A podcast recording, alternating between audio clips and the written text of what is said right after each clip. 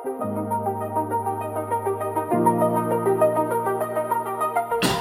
迎来到我们的阿普阿的井边闲谈。但我觉得这次这样这个主题好像没有很闲谈。好了，总之，呃，今天我们四个都在。首先，我是大猫，建议卡梅，我是杜杜。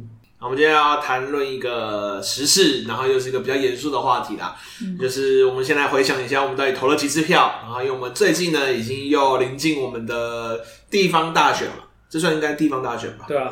Okay, 我们又要选，比如说我要投台北市长，你们是投基隆市长？你们是投基隆市长？不是？哎、欸，基隆到底是算？你在基隆工作？你在那边揍爆你？问题发言。我们是基隆市，啊、基隆市是省诶，它的层级，它应该不是直辖市嘛？呃，它的层级是哪一个？我我也不清楚。以前确实是叫省辖市啊，可是动省之后，对啊，就已经不是像院辖市吗？还是什么直辖市？一定不是直辖市，直辖市现在五都嘛？对啊，现在是所以五都之前不是在讲五都大选，就是因为五个地方变直辖市了。现在这叫什么啊？确实不会叫神，所以我就在想，你们是被规划归类在新北吗？规划规划 归类在新北，反正绝对不是县辖市的类目。那如果你们归，因为我在想说，你们归如果是被归类在新北的话，那不是应该选新北市？我们才不是新北嘞！啊，你不是新北啊？我们才不是新北！好好好，你们是单独一个什么鬼？你们是骄傲的基隆市。所以，所以到底是哪一个？我们就是选基隆市市长啊！不是啊，我问你们层级呀？层级哦，就是他现在叫什么名称呢？我正在查。因为像是你看，你这基隆人都不知道到底属于哪个层级，搞什么？可是因为因为我们小学还是国中学这个的时候，那时候我记得还有省啊。对啊，还有省的情况底下，它叫做省辖市啊。对啊，我们但是省辖市跟县同级嘛。对，然后那时候的直辖市只有高雄、高就北高两个地方，对吧？那时候新北市还叫做台北县啊。对，那时候还叫台北县。因为我查维基上面，它只有写说一九四，等一下，一九四也太早了吧？就是一九四五年改制成省辖市嘛，是。可是因为就是台湾省已经是消失了，对啊，对啊，所以我其实就没有特别。其他的人叫做省辖市，只是没有省来辖我们。哦，辖市 不知道。哦，这个，所以我们目前我知道的听众麻烦帮我们在下面留言一下。这个可以问我们广大服务的这个，请帮我们国高中公民老师。对。所以总之，你们是选基隆市市长，是的。那我跟杜杜要投台北市市长嘛？我对台北市市长的印象还停留在有人，有人停留在那个选失败还走不出来的，他的时间已经被冻结了。然后今年，今年我听到最猎奇的事情是，台北市有十三个候选人，真的是很，我还不知道到底有哪十三组。到时候你们一定要好好来看一下那选举公报，来看一下到底是说那基隆有几个候选人？是四个还五个？看得到广告的有四个嘛？嗯，对吧？嗯、但是真的是四个吗？搞不好其实更多啊！这直接打哈欠聊到这个话题啊！不过这个话题其实有一个很家常的开关呢、啊，就是说选人不选党，还是选党不选人？呃，这个也可以谈啦。但是一开始是说那个，因为凯没有讲到他们家有这个讨论嘛？嗯，什么讨论？可以先说一下吗？那凯梅你要自己讲吗？好，还是我帮你讲？我在想说这样子的，他们家的讨论为什么要你来讲？因为我先跟他问过他，对，我只在想说这样我们要把候选人的人名讲出来。讲啊，为什么候选人是公众人物？为什么不讲？可以啊，但不讲也可以啊，因为那不是重点的话，不讲我觉得无所谓。对，就是呢，我们当时在讨论市长候选人，是，就是跟我老公在讨论说要投谁。那我心里已经有一个就是属意人选，对啊，我已经有一个属意人选，然后我也相信他一定会好好做。然后，但是对，所以我就会觉得要投他。但是，因为他毕竟是身为是小党的候选人，所以其实我老公就会觉得他上的机会很低。那他觉得，与其这样，那他觉得好像投他就是投废票。然后他会觉得，因为另外两个大党的候选人，我老公虽然都不喜欢，可是他会觉得这是就是一个更烂。他会为了不要让那个他觉得太。比较烂的那个人上，所以他会含泪对含泪投给另外一个，就是对含废物跟垃圾，我含泪投垃圾，不要投废物。就是真的吗？应该是要投废物吧？废物至少没害，垃圾废物可以利用，是垃圾垃圾会发臭。哦，真的呢，这种发言没有问题吗？没有，我我其实不是针对候选人，我是针对林月在提到物理上的这个垃圾 与废物的性质。哎、欸，可是我其实这个观念我不太喜欢哎、欸，我那你这样永远都不能选到自己喜欢的东西啊。哦，所以我们今天的主题本来就是应该是讨论这个啊，不是讨论说候选人有谁。我们要讨论点是说，如果我们作为一个民主国家的有选举制度的选民，嗯、我们到底该不该含泪投票，还是我们应该要坚持投你自己真心所爱的？嗯，就是到底该怎么投票呢？我个人会当然会觉得投自己真心所爱，因为你说，其实台湾现在已经，就我认识的台湾已经就走入说，反正就是有两大党嘛，然后就那两个颜色永远大概就是说比较重要的选举啊，例如说总统啊或者市长，大概就是这两个二选一。那最后很多人就会有个主张，就是说，虽然我觉得那个第三个那个候选人不错，可是如果投给他，他也不会当选，然后我的票也浪费掉。可是我觉得他并不是票浪费掉啊，你是要让别人看到有这个可能性。如果这个第三个人他的票永远都是两趴三趴，你没有今天让他成长到十趴，就不会有人相信他有机会啊。嗯，所以你把他又回去投给另外一边，你要投废物或投垃圾，那你说永远是这两个人四十五、四十五趴、四十五趴、四十九趴、五十趴之类的，那那永远都是处于这个状况，你就是不可能做出改变嘛。我至少我觉得啦，台北市在前面两届，就算呃柯老先生他后来已经有点糟经糟经了，但是至少我觉得他是一个很大的重点，就是政治素人跳脱两党之外，在台北市这么重要的直辖市选举，他竟然可以当选。嗯，我觉得他是一个很大的里程碑，就是我们也要先跳脱出这两个党之外啦。那我觉得如果台北市都做得到。你凭什么说基隆市做不到？我觉得整个台湾台北市如果能做到的事情，所有地方都应该可以做到啊。哎、欸，我记得柯文哲第一年选的时候是民进党礼让他，是不是？就是有一点类似。然后第二年是派那个嘛？第二年就是柯姚文智，姚文智嘛。对。嗯、所以假设以你刚刚的佐证来讲的话，以第二年比较是个范例，因为第一年民进党根本没派人的话，没有办法说这样。但第二年是说，就算大党是民进党跟国民党，对，但柯文哲还是可以选上了。所以其实有。表达出说，如果你真的喜欢某个候选人，他就算不是经典的大党，他其实还是有机会选上。嗯，第一年可以算是个，也对啦，因为第一年可能就是第一年，今年到底是被关在被关在柯文哲上面嘛。嗯，而且而且我记得民柯文哲以前不是有个什么墨绿的称号什么之类的啊？以前他也被视为是什么泛绿的。以前他自己说自己墨绿，他会有这个称号的原因是因为。他好像是帮连胜文作证，他的枪伤是真的，然后说，然后别人就有质疑说他是不是作假，说干我摸绿色，哎我都讲这种话，你们还不相信？就是那时候不是连胜文有一次选台北市长，嗯、然后有人对他开枪的受伤，嗯、然后是他好像他负责主刀，或者是干什么，或还是他做什么事情，然后他主张就是有人怀疑这个是假的嘛，嗯、那他他就说哦，他就伤口是真的，他证实是真的有这件事情，就是不是作秀，也不是。怎么样？然后他那时候就讲了一句：“哎、啊，我墨绿色，哎，我都讲这种话，你们还不相信？”嗯，对啊。可是那所以含泪投票，难道没有什么比较合理的主张或者是价值来支持说应该要含泪投票是正确的选择吗？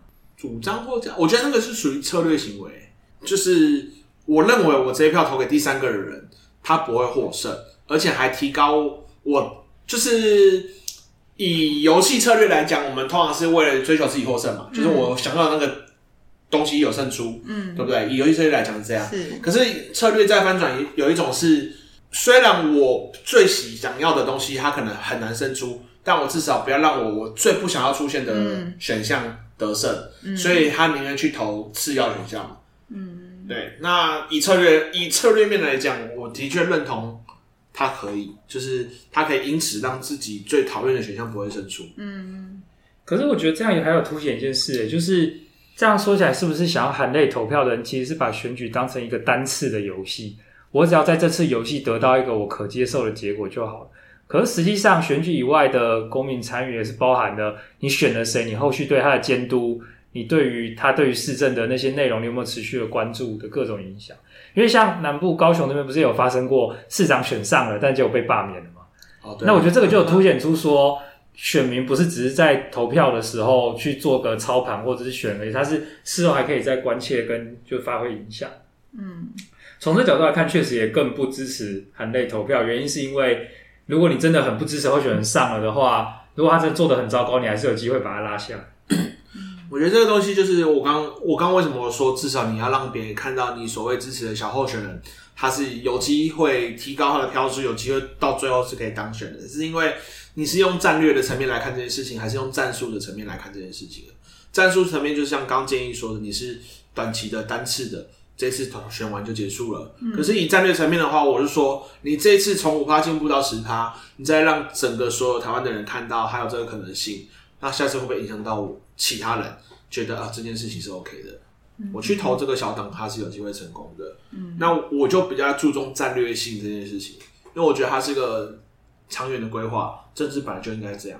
所以我本身其实我以往对台湾的政治有个很讨厌的地方，就是呃 A 党可能承诺去做了一些建设，B 党接下来之后摆烂，就不让他做，除非他可以在他这个任内完成，就变成我的业绩。我觉得这件事情是超级奇怪，就是照理说，一个国家的政策应该是你要一直延续下去的，你不应该它是属于另外一个政党提出，或是另外一个政党建设，或者是我不能在我的任内收割，我就摆烂。嗯，对啊，我觉得是一个很过分的做法。问题是，嗯，台湾价值。哎、欸，可是我觉得我自己关于这这个刚刚问题的答案，我在选总统或者是地方选举，我其实会有不同的看法。是。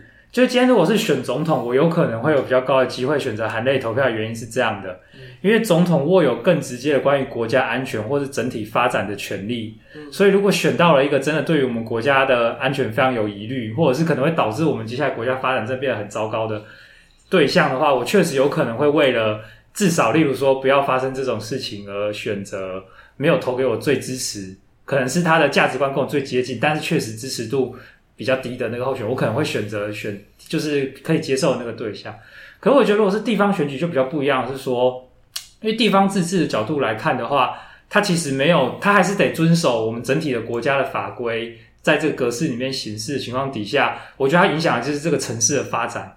我会觉得说，为了这个城市的发展，长远来讲，我们确实需要在地方慢慢培养出价值上更认同的。候选人或团队来看的话，我觉得比较不含泪投票，就是就算是我不喜欢的人上了也好，那我觉得以地方的角度来说，它能够造成的危害，我觉得还是跟一个当选总统的人对整个国家造成危害的等级是不一样。但是因为这次就是选市长跟议员嘛，我确实就不会想要含泪投票。我确实也是抱持的是，如果今天他没上了，但是我展现的是让大家看到我支持，或者说让整个社会也可以看到说这样的。声音或这样的做法在社会上有多少支持度？那一旦我们选择含泪投票，这个就看不出来，而且可能会给候选人本身一个错误的讯息，是说你们也不用就是去想，就是怎么样做得更好。你想的是如何成为那个西瓜大的那一边就好了，因为大家都要含泪投票。如何这样你就说服提出这个问题的你家的那个对象？可以，我回去可以再跟他讨论看看。所以你当初跟他讨论的结果是什么？应该说没有，我只是当时我只是表态。我要我要投谁，然后他就说了他觉得他的想法这样子，但是我那时候好像也一时之间我好像找不到什么样的，就是确实他的他讲的有道理，应该说就是就像你讲的嘛，他的战略。战略跟战术、哦，对，诶他的战术是对他的战术，我觉得也没有错，对，但是对啊，可是我就会觉得，所以我我在犹豫跟思考啦，所以就有当时有跟建议讨论。那你们觉得你们会跟家人讨论你们要投谁吗？没有，不讨论。嗯，我也不太讨论呢。但是这个不讨论是说没那么主动讨论，但有时候会选择见缝插针。就例如说，当我爸妈他们在抱怨说这是两个候选人，他们都有什么不满的时候，我就会趁机说：“哦，这里还有一个选择，你要不要看一看呢？”哦、对吧？但是你刚刚有提到一个前提，说讨不讨论，我觉得跟你跟家人的关系是什么状态？嗯、但是因为我。我们家感情很好，但我觉得这件事情我也不太，就是我也觉得有点害怕。嗯，你们的政治立场跟你家人是建议你是什么状态？我们家嗯不太一致啊。啊，你跟家人是不太一致的。对啊。那你的家人他们是一致的吗？就比如说你爸妈他们是一致的吗？他们是一致的啊。然后我是其实会有点搞不太清楚我家人的状态，但我觉得确实，因为他们其实就是。当年会很支持马英九的人。啊，然后因为基隆其实某部分是国民党居多，可是因为其实我们家又没有所谓的一定的政治倾向啦，所以我后来也不太，只是那时候因为我觉得确实他们，比如说在家里只会看中天的新闻台啊之类的，就是之前，所以那时候我就会觉得那段那个时期，我觉得确实我们家其实不不，我不敢跟我爸妈谈这件事情，因为我觉得那真的是对他们来说蛮大的影响，所以谈这件事情，我觉得很会发生一些就是冲突，对。嗯然后，所以后来那件事，就是那时候那件事情以后，就是投韩先生那件事情，对，我们家也没有投啊，因为也不知道，你们又没有投票资格。对，哎，可是那时候他不是有总统总统大选啊？对啊，所以总统那那时候他们有投，应该是有投吧。我后来我其实有点也没有，但是我觉得那时候我就不敢在，就是不太敢在家里讨论。嗯。然后这一次回去，我其实有想要跟我爸妈，就是想要跟我妈聊，可是我就会觉得。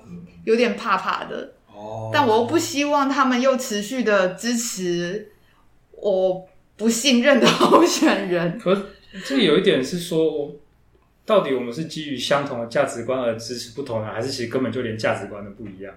哦，因为像我就有发现，我跟我爸妈那一辈是真的很多，就是根本价值观就不一样。嗯，对吧？例如说有一个例子是这样的，我会认为说，对的事情就算趋于弱势也要做。嗯。可是他们就会觉得说，为什么是你来做，让有力量、有权力的人做就好了？那我们弱势的人还做，不就是更弱势？然后可能就会承担风险啊，可能被打压，可能被针对啊。嗯、然后他们那一辈，我就觉得他们蛮信奉某种“棒打出头鸟，不要树大招风”的这种论点，对吧？但我觉得，我觉得就是一个例子嘛、嗯。但我觉得我会还是会有想要谈这件事情的一个好的经验，其实是因为有一年，就诶上一次啦，在讨论议员选举的时候。然后，因为我爸是做安养机构，所以他其实会跟地方的议员有一些认识。因为比如他们的一些活动啊，其实会邀请议员来。然后我爸就会说：“哎，某某议员都没有来什么的。”然后那时候我其实就有在跟家长沟通这件事情，说跑红白场不是议员的义务，哎，就是那些其实你他们去红白场，他们要去包的那些费用，嗯、就是他们在就是他。那他们是用他们的特别费啊？对啊，那他不把费用用在该就是做的地方，嗯、然后花在这个上面，你们觉得合理的吗？所以我发现那时候跟我爸妈在沟通，然后我妈才会说：“哈，这不是他们该做的。”就是我发现说：“哎，所以家长其实是不知道这件事情，他们只是以为以往议员做的这些事情就是他们该做的，所以他们也会。嗯”所以确实，他们就会呈现一种，就是诶，他们常看到的那些议员，他们可能就会觉得，诶，我好像很勤劳，可以把票投给他。但他其实没有想过说，原来议员的工作到底是什么。所以那时候我有跟他们在讲说，议员其实你是要，对啊。所以，所以当时我们在讲说，如果要做议员选举的游戏，我会觉得蛮值得做。其实是因为我我自己在家人的身上，我发现他们其实不懂这件事情，然后这件事情其实会影响到他们。的选择，那、嗯、所以后来他觉得你比较不关心我们，因为你都没有来跑这个场。对，然后可是后来我跟我爸说明了，跟我爸妈说明了以后，然后加上因为有一些议员跟我们有合作，然后知道他们是很认真的议员。嗯、后来我爸看那个议员的眼光都不一样，我爸就会说，嗯，他有来，然后之类的，然后或者是诶，他有来分享他的一些证件，之，然后我爸其实就会比较去认同，就是。呃，真正有在做事的，就你有感觉他们身上还是有一些明理的，对，所以我觉得理性之光，让可可教化的父母，所以我觉得他们不是，就是他们会跟你你刚刚讲的价值观那个，我觉得好像不太一样。我还要想到一个价值观也是有差异，导致我们可能对于什么是一个好的政治人物或议员的选择不一样。就关于特权，例如说举个例子哦，假设今天你发生一个情况是你家人生病，紧急需要排病房，嗯，病床，结果排不到。那你现在认识某个议员，你你知道你只要打一通电话，然后这议员会愿意帮你，oh. 而且还会帮你乔到病床，你要不要打这通电话？然后他如果为你做了，你觉得他是一个好议员吗？那我觉得在我爸妈那辈的心目当中，没错，这就叫好议员，愿意照顾他的选民，然后愿意协助。可是我其实完全不能认同，我会认为，今天假设我真的不得已要他这样帮助我，而且他也做的话，我心里面会有一个界限，是说，我觉得我做了一个不当的要求，而且他是我的好朋友。所以他是他真的是挺我的朋友，可是我会觉得他不是一个好艺人，嗯，对吧？你说到比较常更常见就是销单啊，销那个罚单呐、啊，啊、还有各种的官说啊。对啊，我我个人自己有一个观点是说，如果被媒体爆出来，你自己会觉得羞耻，不想做的事情，你就不要做。我觉得是这样啊。所以，可是其实我会觉得，我不是直接指我爸妈，可是我有时候跟长辈们聊天的时候，我会发现他们对于特权有另外一种观点是，他们不觉得特权不应该。然后，所以他可是我觉得他们就会很矛盾哦。今天这个特权如果是用在别人身上，他们会跳出来骂，他们会觉得这样不对。可是用在自己身上，对，如果是他们自己需要这个特权的时候，他们就会闷声发财，就是说哦，用啊用啊用啊。我就觉得，其实我不知道是我太洁癖还是这样，我真的个人很不能接受这种事，因为我会觉得说，我们得到的小小的好处是在建立在腐蚀了我们整个民主制度、腐蚀我们所有的公平正义制度上所获得的一种小小的好处。嗯，我觉得就会有些人就会是哦，反正他是既既得利益者。他就会觉得，嗯，这些事情好像很理所当然。对啊，我觉得我蛮有时候我可以理解某些既得利益者他们去支持他们喜欢的政党的原因啦，就因为他们都得到利益了嘛。因为、嗯、我不认为每个人都这么有道德感，所以我就可以开始理解哦，这些人为什么支持这样的政党。可是有时候我更不能理解，就是有一派人是他其实也没有得到什么好处，没有得到什么利益，但觉得始终都支持某党，然后就觉得。他们可能做那件事情也是出于无奈或怎么样的，然后像是你刚刚讲的那个红白场啊，我之前我妈就讲过说，是现在她说议员都来，她不，她讨厌这个行为，她不喜欢他们来跑红白场，可是她说没有办法啊，绿色都先开始做这件事情，蓝色就只好跟上啊，不然不做都又不行，就是不做就很影响选举。那其实他还是希望他们会选上嘛，所以他们就是应该要跟着做。就是等于是你的对手用了不好的招数，你不用会落后的话，那你就用，嗯、所以他就要合理化某一边，你是因为要跟上。但我其实觉得他讲的可能没有错，我相信应该是以历史脉络来看，我相信是绿色先开始做这件事情。因为我自己的认识，应该说我从历史脉络认识的这两个政党，我我一直都认为蓝色是比较像贵族，绿色是比较像土豪。像暴发户的概念，我一直都对这两个政党其实有这样的观点，所以你会发现，呃，绿色可能它就更 local，然后更会保干净，然后更知道一些底层的需求，可是蓝色就有时候会慢半拍，嗯，它后面才跟上，所以我觉得照他讲的说，嗯，你说绿色先开始，我觉得哎、欸，对，对，可是只是我觉得说，那对方用你觉得不好的招数，你就觉得一定要跟上，这边我是会打个问号啦。但至少在这件事情上面，就是也不是什么作奸犯科，就觉得好像好吧，就这样 那种感觉。嗯，所以我觉得它是一个变成一个蛮无奈的台湾文化。我不知道其他国家有没有这样的状况，好像不太有吧？不知道哎、欸，这就没有研究过。感觉要去问其他国家人。对啊。嗯，但所以凯门你自己是不会含泪投票的，你会投你要投。对啊。那杜杜呢？杜杜还没讲。那应该要先问他，那如果总统的话嘞？因为他刚刚有提嘛，地方选举跟总统选举还会不同的选项。他如果到总统选举，他就会选择战术性的去。哎、欸，可是我那个是原则这样讲，可是因为总统大选的规模跟需要投入的资成本确实拉很大嘛，所以其实我也不太遇到这种情况。就是我本来就是真的就只剩下，例如说像是上一届的话，可能就蔡英文跟韩国瑜这样选，我也没什么好选别的。那个宋贝贝啊。可是我本来就不支持他。我的意思是说，有些人是支持宋贝贝的啊。宋贝贝哭。那如果我是这种情况，我确实有可能会因此投给就是蔡英文或韩国瑜。就是你会含泪投，对啊，在中国大陆的情况，然后那是基于我有一些需觉得更严重的需要维护的，或者是更难以在事后监督或者是翻转的事情的话，我觉得会怎么做？啊，我是从小看着宋贝贝选总统长大的，只要哪一届没有选，我都觉得这是总统大选好像少了什么一样，是吧？从我们还不能投票就看他出现了，屡战屡败，呃，屡败屡战。毕竟他当年是宋省长啊，嗯、对，我们是看着他长大的，看着他长大的，我是看着他选总统长大的。对，所以有要回答。我的话，我觉得我现在好像很还没办法直接就觉得我一定会怎么做。我觉得真的还是要看整体那个候选人的状况。嗯，等下，所以意思是地方你会选择。选自己要的，嗯，但是你说到总统的级别，你会不知道怎么选。就是我目前好像还是比较倾向那个选你所爱，爱你所选。对，但是建议说的那种危急的状况，我目前暂时还没有发生。OK，对，所以就好像还。那多多呢？我觉得我的逻辑跟吴建议其实蛮像的。嗯、然后这一题其实我昨天有跟就是我的伴侣有讨论过，对，所以概念也比较像是说，如果投了那个代价的影响是越大的，然后我觉得后果是越不可更改的，我就越可能做出含泪投票，就是避免最坏结果。妥协。但如果我越是相信说，就是后续是有办法快速及时的做矫正的，那我可能就会选择投真心所爱的这个部分。那你觉得市长的层级是？市长层级，我确实会觉得我会投真心想投的。哦，市长层级。对。因为你看嘛，不管是选总统或立委，它都是直接可能影响到决定民主的根基的。可是你选市长，市长没办法动摇到民主的根基啊，他只能就是在你这个城市里面当个三大王的这种概念。嗯哼，三大王。我觉得另外也是因为，就是近期才有发生这个市长。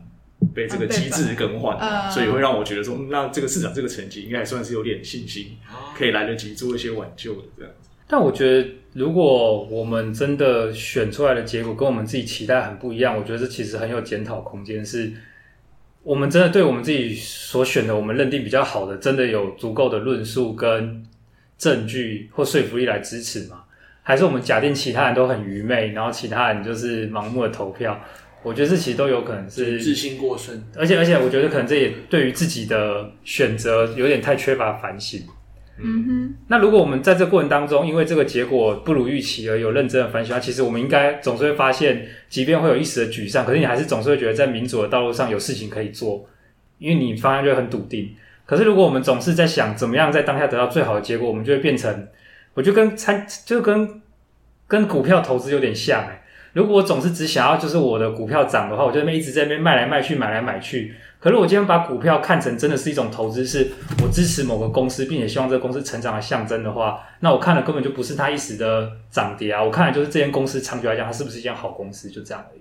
所以我是觉得投票这件事情来讲，好像跟股市的这个参与股市的角度，我觉得他的态度有一些相似的地方。那讲到这，我就有点好奇，那你们大家在投票之前会做什么样的功课吗？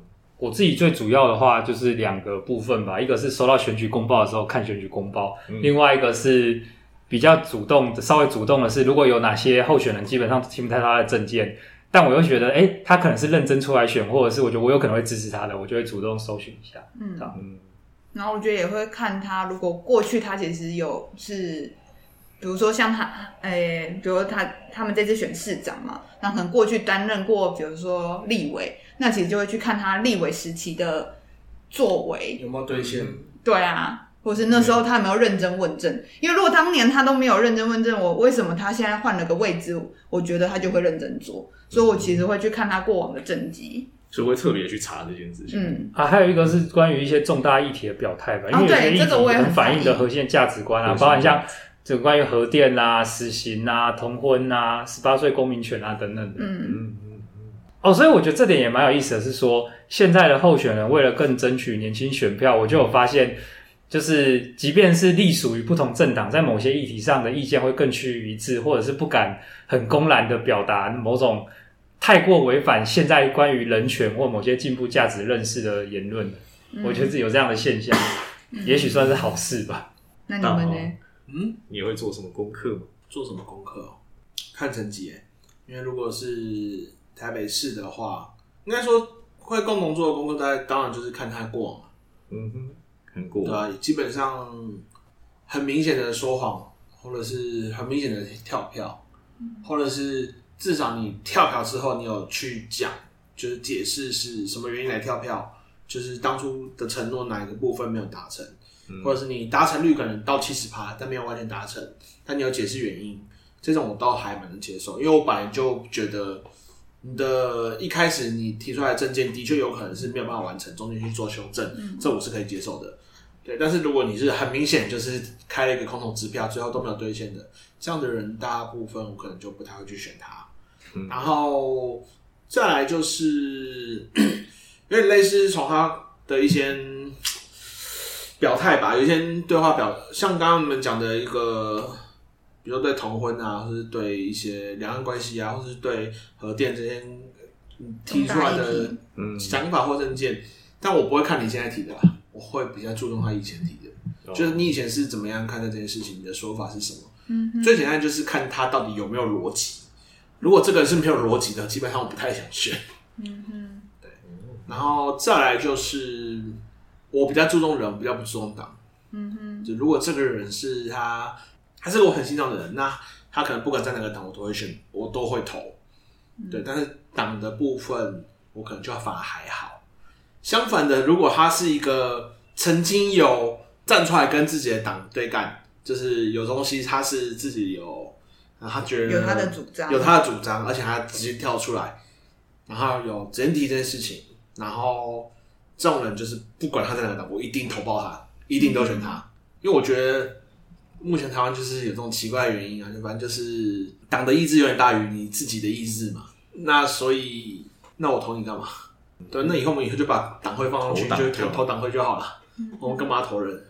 所以我就想说，选举是选人，又不是选党。对，所以你说批哪一个地方的战袍上场，我就觉得我真的没有那么在意。但我很在意的就是，到底这个人到底在做什么样的事情？嗯，还有就是类似像是所谓的诚有没有诚实啊？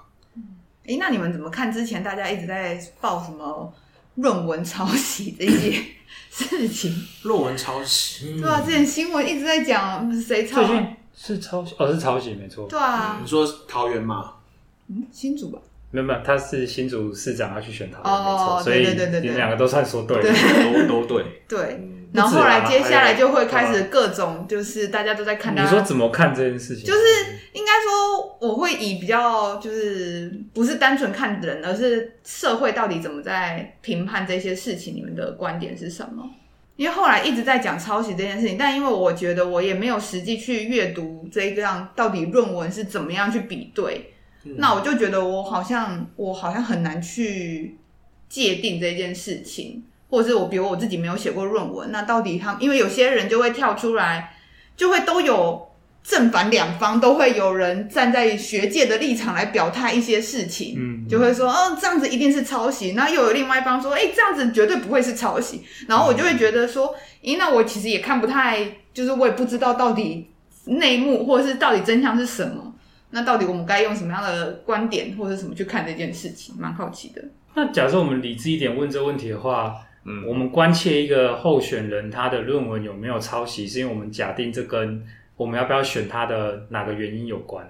例如说，看你是从诚实面，还是你是说他应该有这样的学历啊？嗯、那我先讲，我对学历完全没不在意啊，嗯、就是所以看是他诚不诚实、啊。我觉得有种一点，就说当你就把所有的论文都拿出来，全部都对一次，看你就拿。我相信有百分之九十的人可能都是有问题的。那我那时候就是就讲了一件，我们那时候去开玩笑说，哦，他怎么知道他有没有抄袭？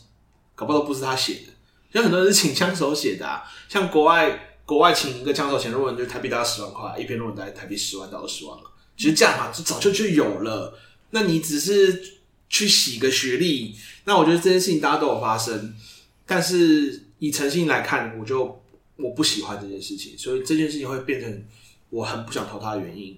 可是如果今天台上五个人都是一样的状况的时候，那我们先先把这个抵消掉。我觉得早前如果我能选的五个人都有这样的问题的话，那那他就等于这个问题不存在。但也就是说，确实在你的排序上，在学历上有没有做洗学历这个行为的候选人，会比起他的其他条件来讲，是蛮值得特别值得关注的条件。特别值得关注，有没有特别去洗学历嘛？对啊，我没有办法证明他有没有洗学历耶。不是，可是我是说，假设有嘛？因为我们现在情况会是这样哦。就是假设媒体一直打一个候选人，他有没有洗学历，或者是他打角度其实不是洗学历，他打的角度是这个学历当中他的论文如果是抄袭的，其实主打的角度是他是一个做研究都不诚实的人，所以他当官也会不诚实，所以不要选他，大概是这个论述。嗯，对吧？那我就在想的是，可是这个论述真的成立吗？还有就是。他的诚不诚实是？那今天假设有另外一个他的学历货真价实候选人，他真的在当市长、县长的时候，他就会更诚实，他就会更捍卫某些价值，他就更不会官商勾结嘛？我们能够这样推论吗？嗯、那所以我会认为这个事情也许爆出来就爆出来，而且该批判就批判。可是如果焦点都一直放在这个事情上，而不是他的其他证件，或者是去佐证他在诚信上，假设我们真的是重视诚信的话，嗯、他在这个学历以外的其他诚信的做法的话，我会觉得。好像真的有点太炒作了。我觉得是扣分行为，但不是不选的原因，就是他在我心目中的分数会降低。嗯，那你说因为这个原因，我就绝对不能选他吗？好像不是，他又不是不是被褫夺公权。嗯，他如果被褫夺公权，他也不会选啊。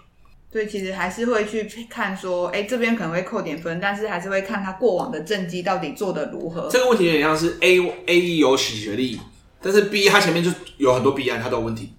那你要选 A 还是选 B？嗯，那我只好选 A 啊，因为那个 B 案不是更严重吗？这确实，而且洗学历还有一个特征呢，就是它基本上是跟自己的人生比较有关的事情。嗯哼，举例来讲，好了，假设我们今天真的因为自己的想要获得某一个学位，然后我们找枪手帮我们写这个论文好了。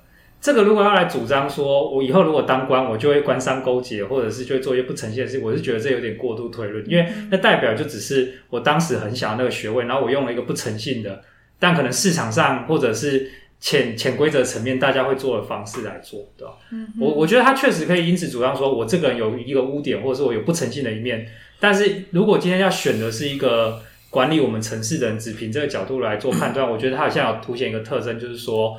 我们这个世代资讯太爆炸，所以人们都只想要从一些简单的事情，就像一些简单的判断，嗯、然后可以让事情简单的结束之后，回到我们生活的小确幸或我们真心想关切的事情，因为这是一件麻烦事。对啊，我觉得之前学历报到那样，后来我觉得会有点厌烦，就会觉得没有别的重要的事情可以报了嘛？嗯、为什么整天就一直在就是讲学历、学历、学历？哦，因为这件事情不是为了影响你啊，那个新闻不是要给你看的。你不会受到这个新闻影响，他是要，嗯，但是有其他人会受会受到影响。那那是媒体他们要的效果。是啊，是啊，是啊。因为之前我还记得印象最深刻一件事情，就是大家还记得有一阵子空屋有什么纸报吗？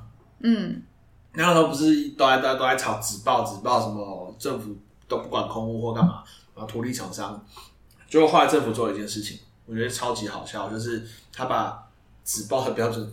就是呃提高了，纸报标准提高，嗯、所以我们就再也没有纸报了，嗯、我们就变走橙色，没有紫没有紫报。嗯、然后我就想说，你是白痴啊，这你调这个东西，我们不是所有人都看得到吗？结果后来我在云岭，就是六轻那附近，嗯，那边农民他们讲说，哦，今天学校的旗帜是橙色，我们空气真的变好了。然后我就知道降低这个都不是为了我们，是为了之前跟你一样有投票权。可他对这个内里逻辑是不熟悉的人，嗯、他们一样还是会觉得你做的很好。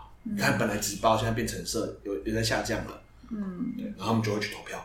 嗯、所以我那时候就很深刻的了解到，哦，当初我没有注意到，原来他们做这些行为，虽然我们看起来是非常小，但真的有效。我自己最近还有一个体悟，是我生活中所带来的，然后我觉得好像跟选举有点关系，就是。为什么大家不碰政治？除了传统以前碰政治会有生命危险，然后现在觉得政治肮脏之外，我觉得还有一点是大家觉得政治很麻烦，然后没有时间。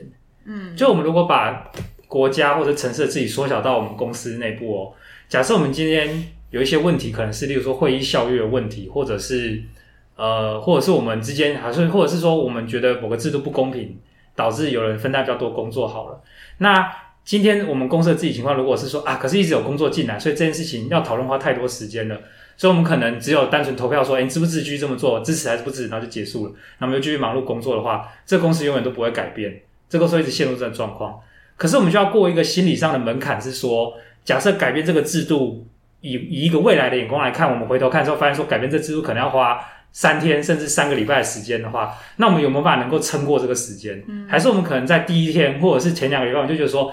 这个真的不可行，改变制度太花时间了。然后我们有太多任务要做了，公司在烧钱，所以我们还是算了，先不讨论，然后就继续下去。我觉得政治很像是这样，像因为刚刚讲那些，不管是你说云林的农民啊，或者是我们生活中我们的长辈啊，我们有没有一个决心是说，对，现在就是不理想，可是我们非得要关于制度、关于规则、关于大家的价值，我们就有一种。我就跟你耗一辈子的决心，就是如果我们讨论不出来，我们每天都还是要花点时间讨论，我们还是每年都要花点时间做跟这有关的事情，直到我们得出结论为止。我感觉是，其实扪心自问，我们可能都还没做这个决心。我们宁愿把这个时间拿去谈恋爱，拿去追剧，拿去做一些生活小确幸的事情，然后让那个问题继续留在那边。所以从这个角度来说，我自己是有一个想法，是说我可能会想要个人的从自己生活做起，是。针对与人互动的所有的规则，都更细致的去看那个规则的存在，跟建立一个从小至家庭的关系到公司到社会关系里面，都去看说那个规则是不是我想要的规则。如果不是，我就得我有义务就是参与这个规则的改变。那对于整个政治，你会觉得可以有什么改变吗？哦，我最近最有想法就是市议会啊。因为其实我的想法是说，啊，市政府不管我们选谁上好了，到底他是上了之后由他玩四年，还是认真做事是靠什么？不就靠市议会监督吗？那市议会靠谁监督？不就靠我们监督吗？那我们今天谁在监督市议会？没有人在监督市议会嘛？所以我是有想往这个方向发展，是我作为一个没有权利的公民，我如何更能够去监督？应该监替我们监督市政府的市议会，然后同时更第一层当然是更了解他们是怎么做，他们怎么运作。嗯、第二层是实质有效的把公民的监督的力量汇集起来，是影响到议会的运作。像我上个礼拜刚参加完，就是我我带来那种团体嘛，其实有一段历程真的很有趣，是从就是团体总共十二轮啊，团体的第一到大概第四轮吧。我们都在纠结于某件事情，就是某个规则到底是可不可以违反，某人做的某个行为到底有没有违反这个规则。举举例来讲，假设我们我们现在制定一条我们录 podcast 的规则是大家不可以离开座位，嗯，那今天建议把手摸在椅子上，但人站起来，这样算离开座位吗？或者是我就在那边，因为假设不离开座位，用意是就是呃希望大家留在这个场地中录音，结果我把屁股粘在椅子上，我就搬着椅子去上厕所，这样算离开座位吗？那有的人就会觉得说，讨论这种咬文嚼字的事情很浪费时间。可是实际上，之所以要把这件事情讲清楚，都在于说，我们要弄清楚我们是不是在讲同一件事情，我们心里有没有建构一个人们互相授权会遵守的界限。啊，如果一旦不讨论的话，就真的就会是彼此都说了彼此的道理，那我们其实并没有真的在治理的层面上，就是大家是一个共同体。就你刚刚讲的部分，我会觉得它重点不是在定义啊，重点是在你的目的是什么。如果我们今天不能离开座位，是因为比如我们站起来会有声音会被录进去。那我们你刚刚说手扶着椅子站起来，那当然就觉得不行，因为我们的目的是不要去制造其他的声响。对，那 那如果今天是为了可以留下好好录音，那你扶着椅子站起来，你还是人他在这边，你还是可以讲话，那你也没有影响。我们去定义这到底算不算离开座位？我们离开座位是屁股离开昨天，就算离开座位。我们去纠结这个好像没意义的嘛？所以重点是目的是什么？就是。当一个制度出现，它其实都都有它的目的嘛，所有的机制都是为了解决这件事情，对所以你要探讨这件事情才才是真的。就是为什么会探讨定义，确实就跟所有的定义都是跟我们这样定义它，是因为它符合我们某个目的有关。所以其实确实我们都应该要回头去看的是这个制度，或是这个做法，或这个文化存在的目的是什么。然后我们有去检查说，这个目的参与其中的我也符合我的目的吗？嗯，哎，刚好也没有问嘟嘟，那你跟你。家里的倾向突然绕回来的时候，我把这段剪到前面去。我要突然想到，好像没有问这件事情。我跟我家的长辈的立场是不一样的啊，这不是蛮常态的吗？好像好像都是啊，到这一代蛮多人是不一样的。啊、而且你刚才讲那个打论文事件，我就马上想到，就是长辈不是都会跟你讲说，什么要跟别人比好，不要比烂。我有没有听过这句话？就是当他觉得、啊、我知道你要想讲什么，他们都有说出一番人生大道理，但是真的在面对候选人的时候，他们讲对啊，他们是相反的啊，啊现在不就在比烂，然后你们还是很在意那个部分啊，就觉得那你小时候跟我讲这些到底是。那你这样你回家会是必谈这件事吗？还是你会试图要跟他们？我觉得我们家有一个奇怪的默契，就是我们会问彼此要投谁，但问完之后就没有讨论哦，就哦，不会不不会问。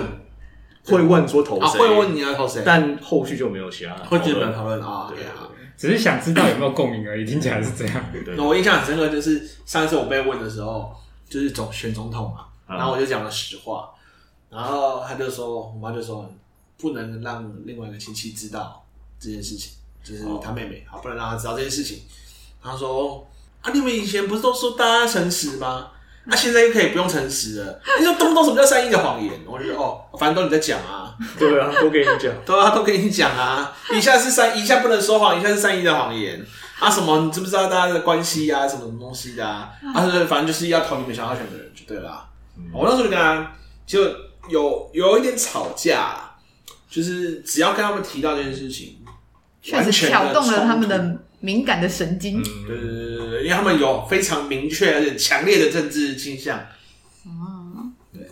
然后我没有很明确的政治倾向，但是我极度看不起某些人的倾向，对。所以最好就是不要提这件事情。但是我就会觉得，有时候不去提，就是以战以战略性来说，我就会觉得就不会有改变。对啊，我的战略性就是等他们死掉。呃这是一种消极的等待。对啊，我会觉得想要更积极。哦，积极的话就是把他们弄死，不是？哎，超危险！哎，我有一危险发言就是上次选总统的时候，我记得我就是有跟家里讨论，然后我就气到写了一篇文章啊，哦就写在 FB 上面。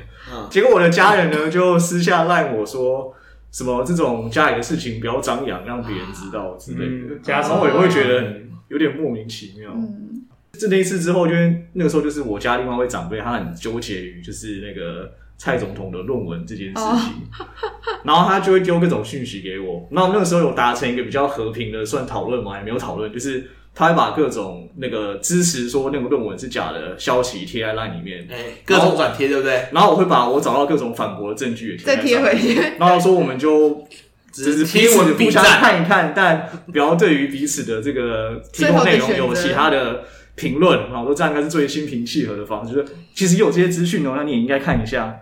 那我也会去看你提供的资讯，这个样子。嗯、那个时候是我跟那一位长辈长辈达成的默契。嗯，不行，我上次光是贴说，哎，你这东西被证实是假的，我就被屌爆了。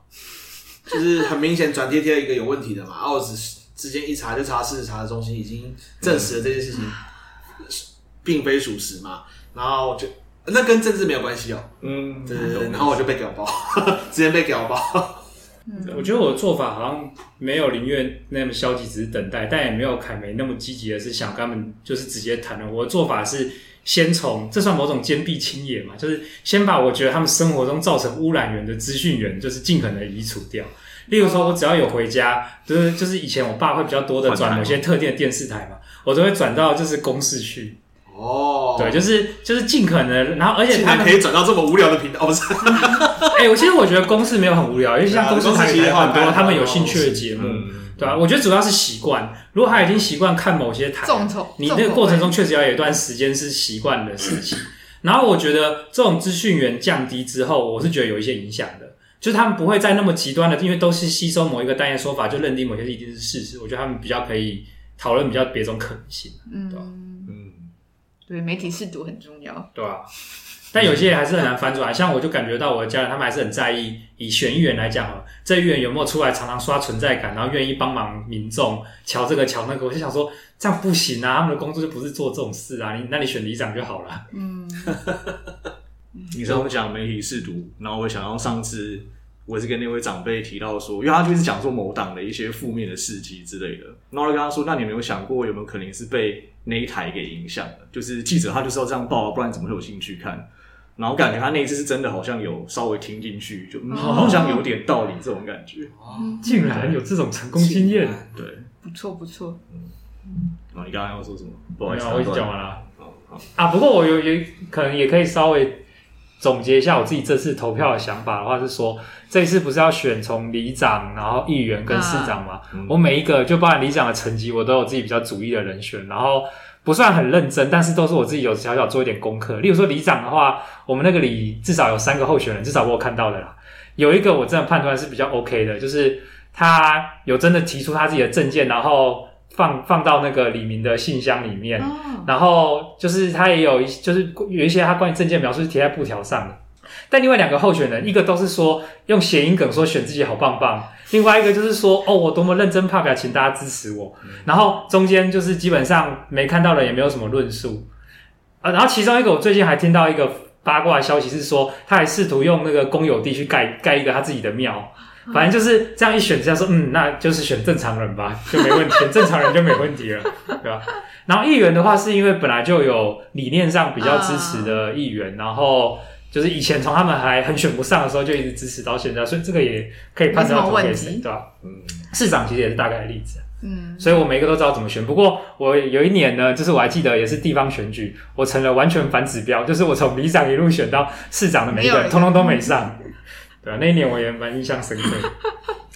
到时候候选人就拜、哎、拜托你不要投我，因为你选的候选人没有上比公投反指标好多了。哦，我记得十三次公，好像十三个公投那一次几乎是反指标。同为那次公投，我也是跟我家某位长辈完全是相反。嗯，对。然后另外长辈被夹在中间，所以他就听到我跟那位长辈在影响他，说你要投什么什么什么，然后想说到底要听谁的？哎、欸，可是我觉得这个我还要想到一件跟我们有关的事。嗯、你想想看，为什么长辈们或跟我们好了，或者是公民们这么难去决定公投这些大的事情到底该怎么投？是大家都认同说这样确实比较符合我们真心认可的价值。嗯，就没办法谈到那个层面，原因是什么？我觉得是大家根本不习惯讨论严肃的事情。嗯，那我觉得这个要从什么时候开始？我觉得就是从国小怎么开班会，怎么决定一些小事情。嗯、他们习惯决定小事情之后，而且是共同决定哦。共同决定小事情是有道理、符合民主的。他们长大才会渐渐的知道该怎么决定更大的事情。然后我觉得这个是我们不管是我们的长辈或我们自己，其实都没什么机会练习的，对吧？嗯、所以这个我是觉得，以我们提供的服务的角度来说，大有可为。就是例如说，协助小学生如怎么开班会是符合民主精神，以及为什么要做这些事情的这些教学。嗯、其实像日本不是都有什么学生会吗？我记得以前我们国中、高中好像有类似的东西，但其实嗯没有什么存在的意义。就那其实投票好像也都没有什么真正会影响到。没有啊，基本上就是给学校摸摸头，然后学校会给点经费让你们办活动，大家同学很开心，大概就是这种程度。但我们觉得每次从日本看画漫画看到他那些学生会都超强。都强人鬼一样，他们是真的可以改变学校很多事情。嗯，这些我觉得都还是很乐观啊，因为其实都有一些现在有些民间组织是在协助学生建构这样子的学生权益的意识，或者是实际上有进入校园去协助，对吧？啊。应该差不多了吧？差不多一小时了。好啦，我们的这次姐妹情谈就是来跟大家讨论一下，聊聊看关于投票这件事情。其实我们真的要想一下，我们是为了什么而投票？你是只是为了让你不喜欢的东西不要出现，还是你是想要去选到你想要的、喜欢的证件？好，这是真的值得大家思考一下。那当然也可以值得思考一下的是，如果当地方层级跟总统这个层级对你来讲会不会有影响？会不会影响到你的抉择？我觉得可以开始。在日常生活中去想你会怎么做？对，啊，好，那今天的 podcast 就到这边结束了。那我是大猫，建议，卡梅，我是杜杜，好，拜拜，拜拜。